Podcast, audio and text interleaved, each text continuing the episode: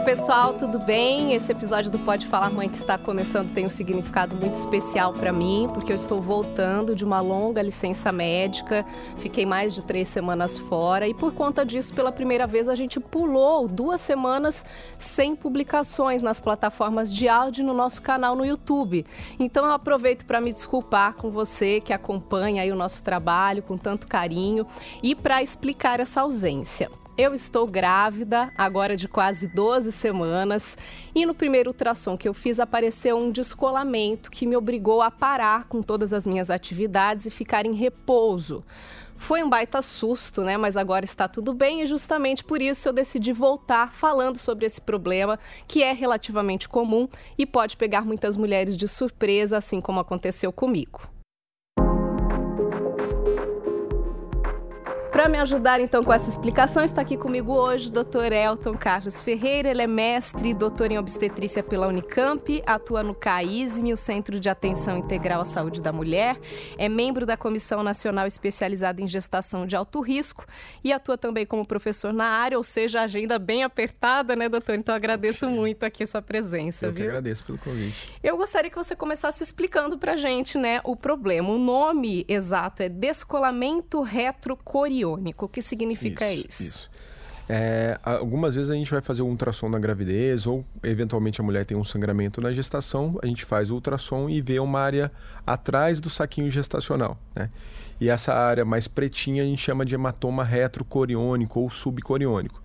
É, muito tem se estudado isso desde a década de 80, mas parece que o hematoma subcoriônico é um sangramento entre o saquinho gestacional e a parede do útero onde esse saquinho gestacional está inserido. Né? Então esse sangramento acaba acumulando ali e formando essa imagem que parece um hematoma que a gente chama de subcoriônico. É diferente do descolamento de placenta, né? Que a gente escuta Sim, dizer. sim. Pelo menos a, a explicação que eu tive foi essa, né? Um hematoma que, se ele crescer, aí pode provocar um aborto, mas é um problema diferente do descolamento que acontece mais pra frente na gravidez. Explica pra gente essa diferença. Exato. A gente prefere chamar de descolamento prematuro de placenta aquele descolamento que ocorre numa gestação com mais de 20 semanas, principalmente acima de 28 semanas.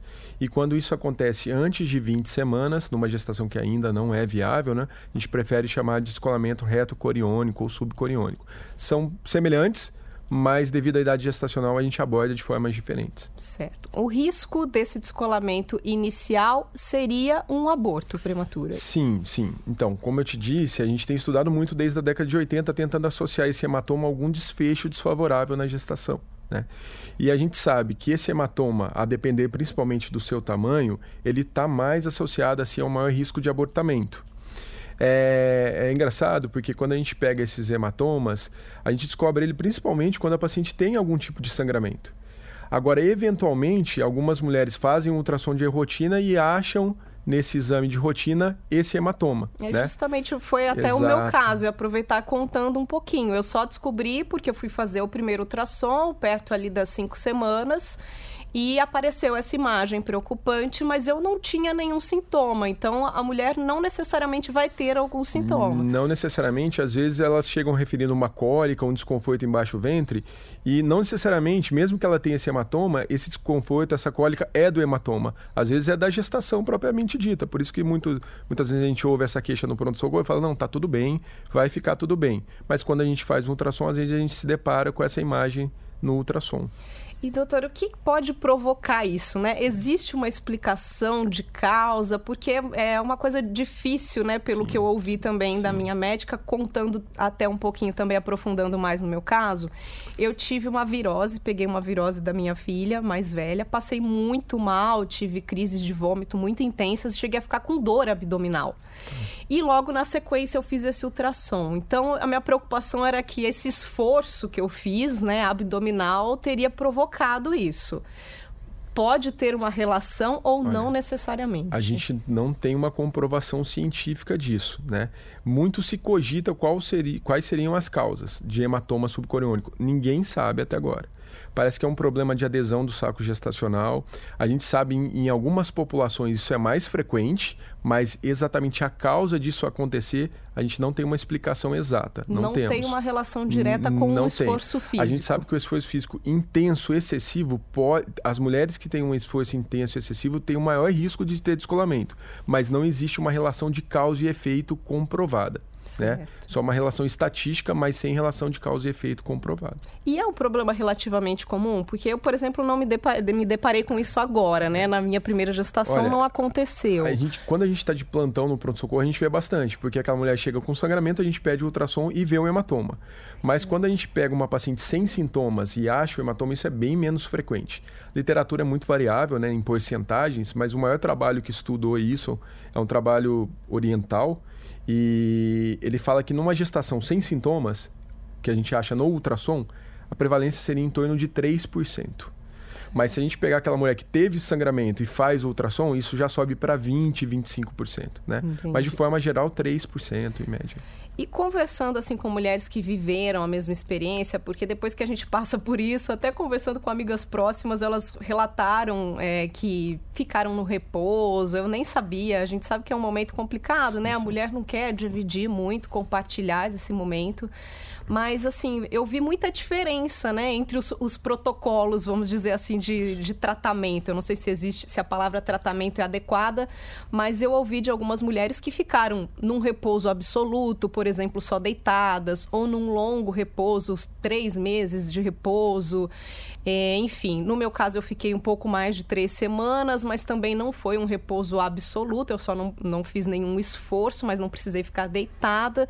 Por que, que existe tanta diferença? Né? Vai de acordo com o tamanho desse hematoma, com a gravidade, ou também são problemas que podem ser. Esse problema pode ser confundido com outros semelhantes? Sim.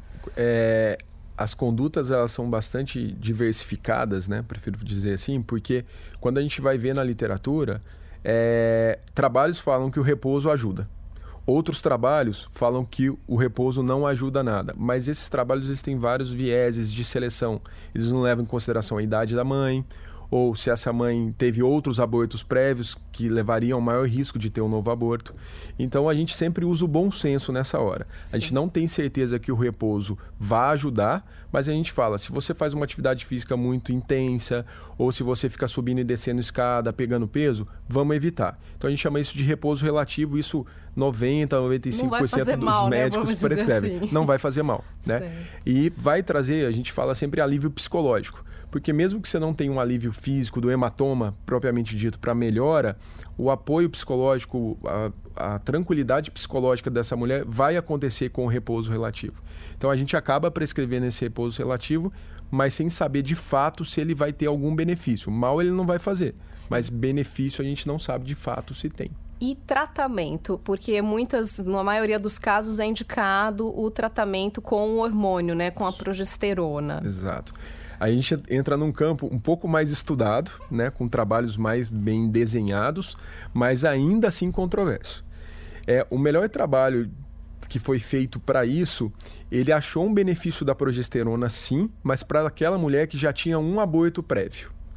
Para aquela mulher que não tem nenhum aborto, não foi achada uma evidência que a progesterona melhora tanto assim o prognóstico. Mas quando a gente vai estudar a progesterona vaginal, né, que a gente tem no Brasil, é, a gente também não tem evidência de malefício dela. Né? Então a gente é uma conduta de rotina no pronto-socorro. O paciente chega com sangramento vaginal, o colo está fechado no toque, a gente pede um ultrassom. O ultrassom mostrou o saquinho gestacional no local certo, às vezes já com o embrião com batimento, a gente acaba passando, prescrevendo a progesterona.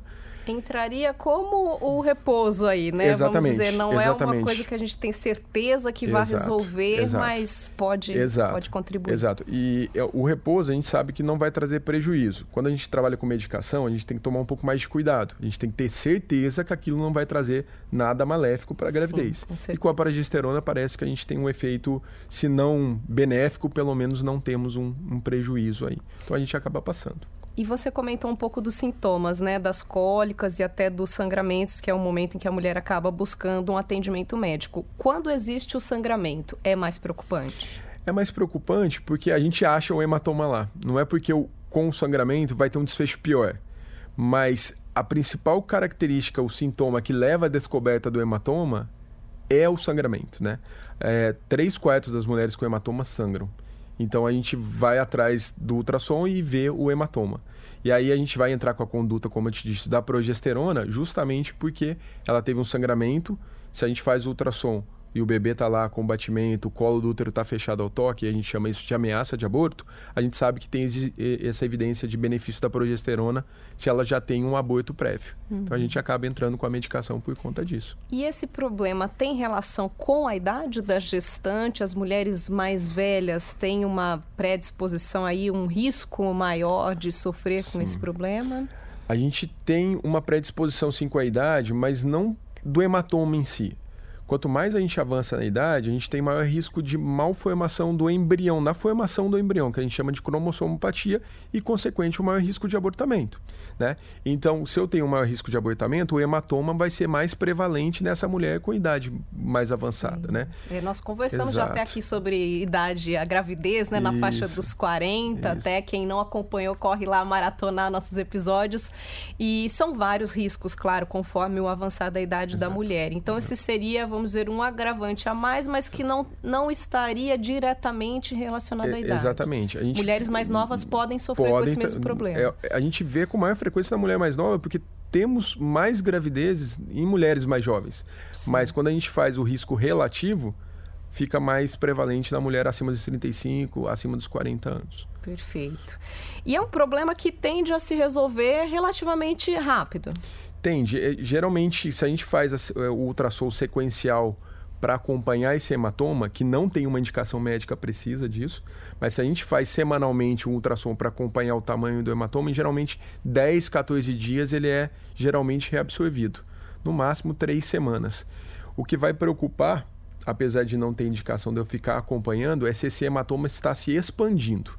Né? Uhum. Às vezes ele demora para ser absorvido, isso não me preocupa, mas me preocupa mais aquele que está aumentando. Né? A gente sempre fala em porcentagem em relação ao tamanho do saco gestacional. Uhum. Aqueles hematomas que são acima de 50% da área do saco gestacional, esse realmente é mais preocupante de 25% a 50% moderadamente preocupante, e quando é inferior a 25%, esse não vai trazer grandes problemas, grandes preocupações. Para as mulheres que estão né, vivenciando esse problema, então, que estão nos escutando, é importante ficar, é isso que você falou, não se apegar também ao tempo né, de recuperação, mas sim a essa imagem. O importante é que ela não cresça. Exato. E eu acho que é muito importante a gente tranquilizar um pouco né, essas mulheres, né?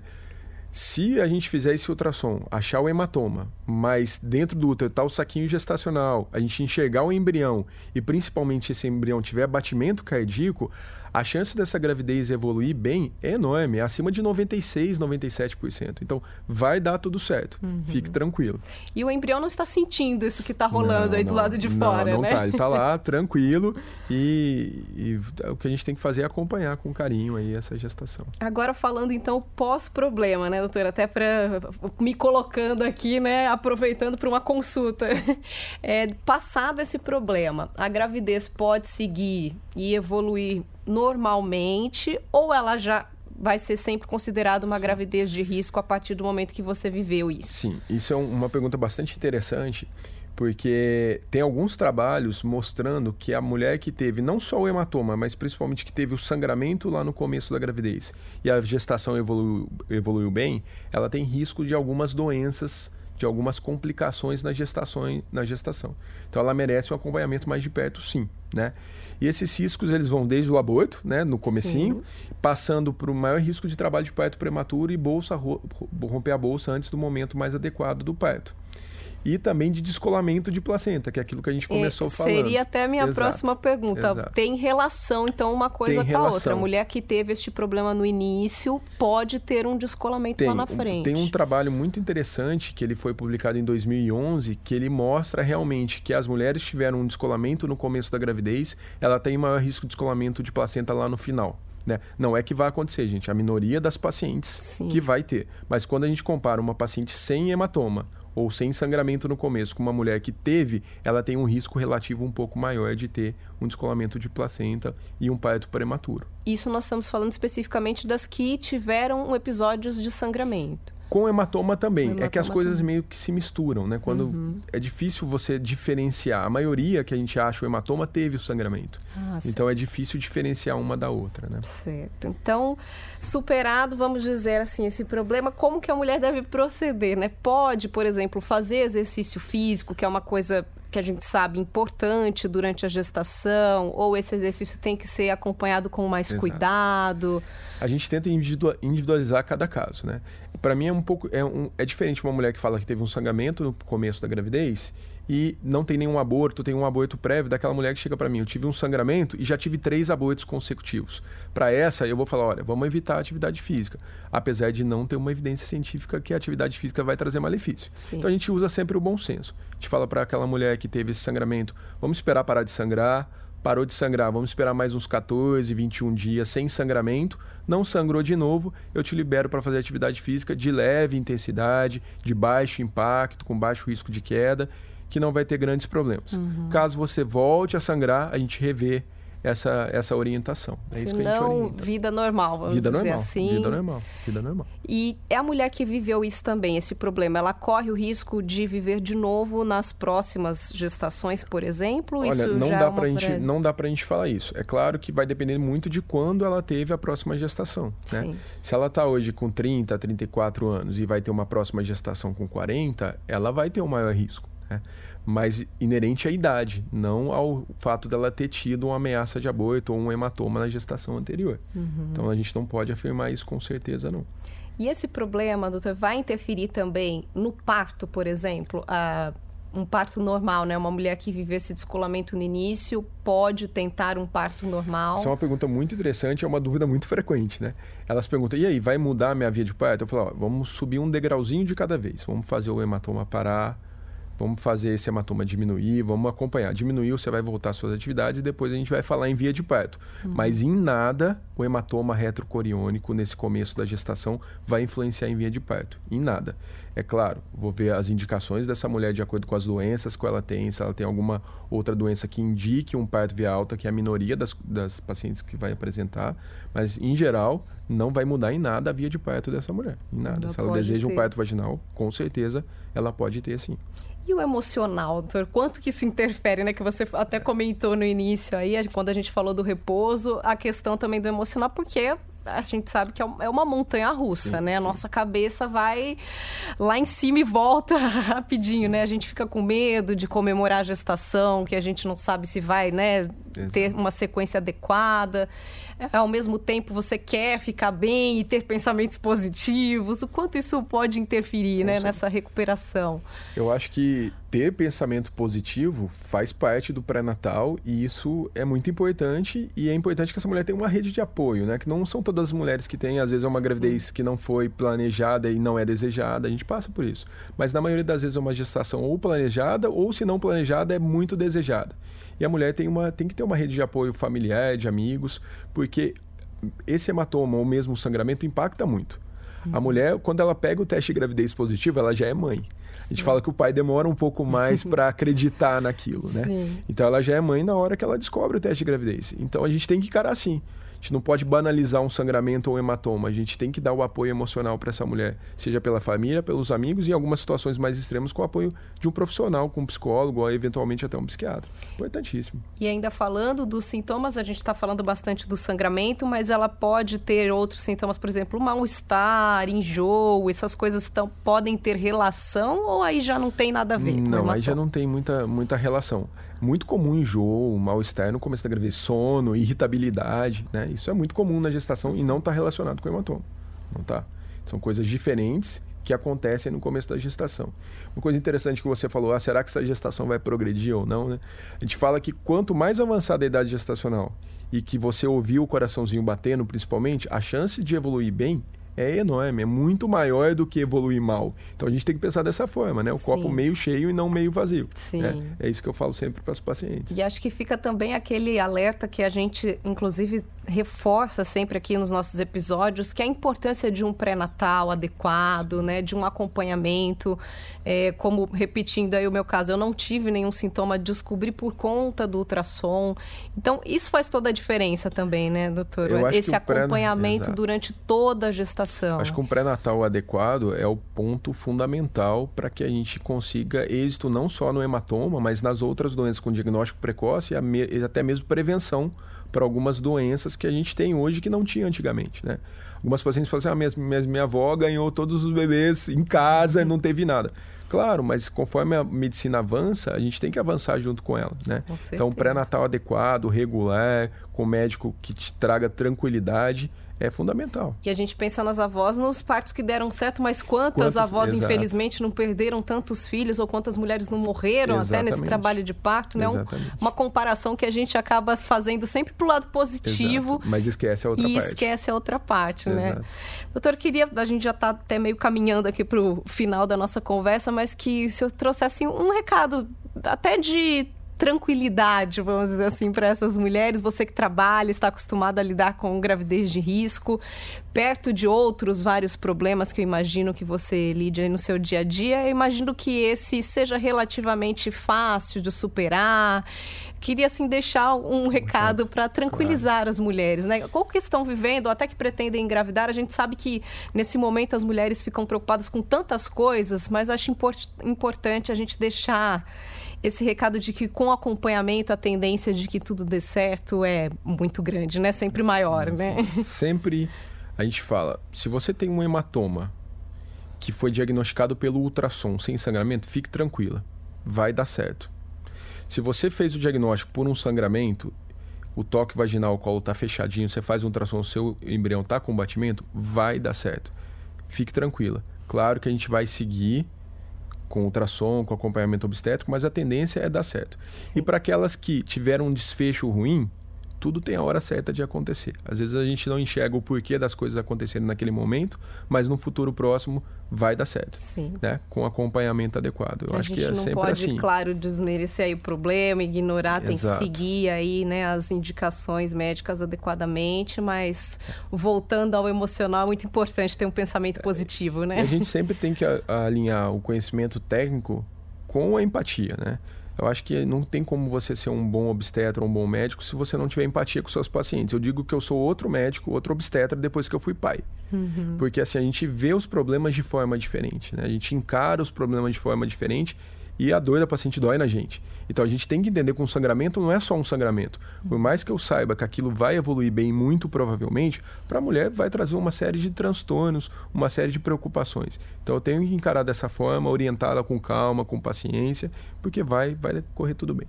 Perfeito, acho que demos todos os recados aqui, né, doutor? Não faltou Sim. nada de importante que eu, eu não tenha te perguntado. Conversou tudo de hematoma, é um tema polêmico, né, como a gente Sim. conversou mas que na maioria das vezes evolui bem. Perfeito. Muito obrigada, doutor Elton, mais uma vez, viu, pela presença. Agradeço, muito todas as explicações, os esclarecimentos. Sigo até mais tranquila aqui sim, também da minha sim, é, parte. É, estava preocupado com algumas informações, porque às vezes, né? Mas eu acho que a gente colocou de uma forma bem leve, bem tranquila. Eu acho que mais tranquilizou do que trouxe prejuízo aí para as mamães. Com certeza. Muito obrigada. eu que agradeço.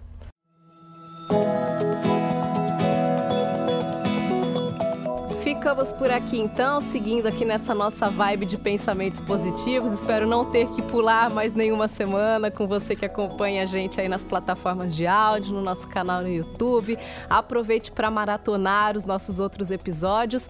E eu lembro que todas as informações estão lá no podefalarmãe.com.br e também no Instagram, arroba podefalar, mãe. Siga o nosso canal, compartilhe aí a informação se você gostou do que você ouviu. Muito obrigada e até semana semana que vem.